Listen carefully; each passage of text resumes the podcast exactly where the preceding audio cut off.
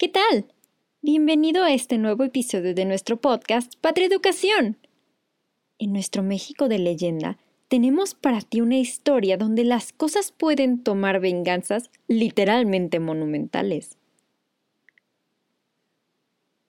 Por las calles desiertas, nadie. El viento y la luz sobre las tapias que encienden los aleros al sol último tras una puerta se queje el agua oculta. Ven a la catedral, alma de soledad temblando. Luis Cernuda. La imponente catedral de Morelia comenzó a construirse en 1660 y se concluyó 84 años después, en 1744. Sus torres tienen una altura tal como para tratar de tocar el cielo y sobre ellas se alzan dos cruces, una de hierro, que simboliza la naturaleza divina de Cristo, y la otra de piedra, que representa la naturaleza humana de Jesús. Se le piensa como un lugar majestuoso, tranquilo e histórico, pero se dice que, más allá de su hermosa fachada, tiene una cara oculta.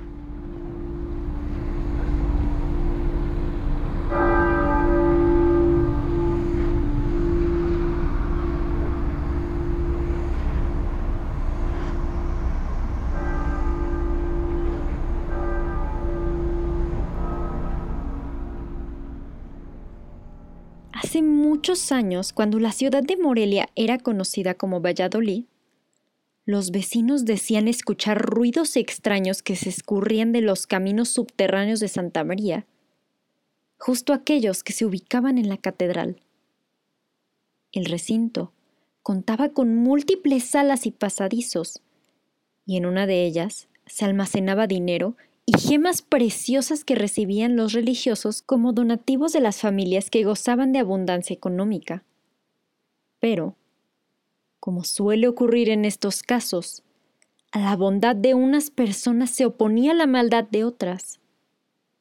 Había un grupo de ladrones cuyo osadía no conocía límites, pues se habían atrevido a colarse a la casa religiosa y llevarse tanto como apetecían y podían cargar no una, sino tres veces, sin haber levantado la mínima sospecha. Un buen día, el obispo pidió que uno de sus subordinados ingresase a la cámara de resguardo de dichos tesoros y fuese a buscar una pieza en particular. El encargado de la tarea no solo fue incapaz de hallar lo que buscaba, sino que se percató de la ausencia de varios artículos más dentro de la habitación. Así que lo comunicó a sus superiores, quienes se encargaron de llamar a las autoridades para que encontraran al culpable de semejante atropello.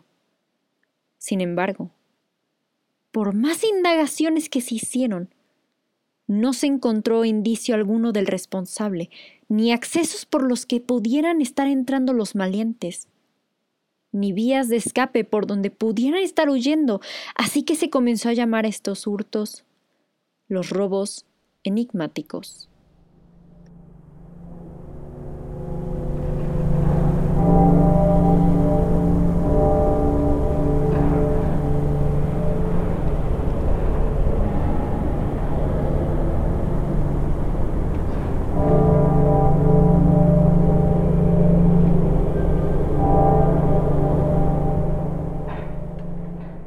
Los objetos del tesoro seguían desapareciendo y no se tenía ninguna pista de la identidad de los ladrones, ni manera de detener tan vil actividad. Y, ante la imposibilidad de explicar lo que pasaba, los rumores se desataron por la ciudad, llegando a afirmar que quizás el propio diablo era el ratero, pues sólo así podía entenderse que nadie encontrara ni cómo entraba ni cómo salía de la edificación.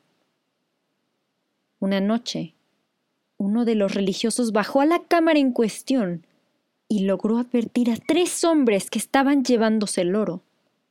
El monje salió a advertir a sus hermanos sobre lo ocurrido y minutos después, todos ellos corrían tras los maleantes dentro de los túneles.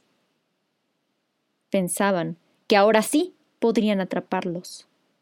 Pero, de repente, la tierra se cimbró y este inesperado terremoto provocó que los caminos subterráneos acabaran por derrumbarse, llevándose las vidas de culpables e inocentes. Ante la tragedia, muchos hombres fueron enviados a buscar los cuerpos de los fallecidos y empezaron de inmediato a sacar de debajo de las piedras a las víctimas del terrible suceso.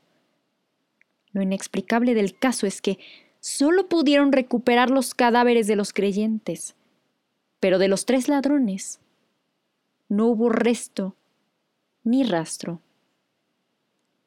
A partir de entonces, la Catedral de Morelia, además de hermosa e histórica, se conoce como justiciera, pues no solo castigó a los malvados, sino que, tras los hechos, por las calles de toda la localidad, comenzaron a encontrarse monedas de oro y plata, justamente como aquellas que, al parecer, habían quedado bajo sus escombros.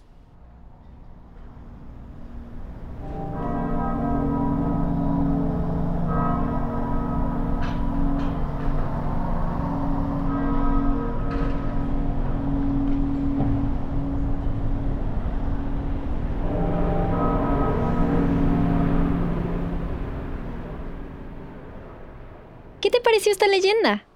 Esperamos que ahora veas con otros ojos no solo la catedral, sino también las calles de Morelia. Quién sabe, puedes tal vez tropezar con alguna moneda de oro o plata. Gracias por acompañarnos en este episodio preparado especialmente para ti por Patria Educación. Síguenos y no te pierdas nuestro próximo podcast.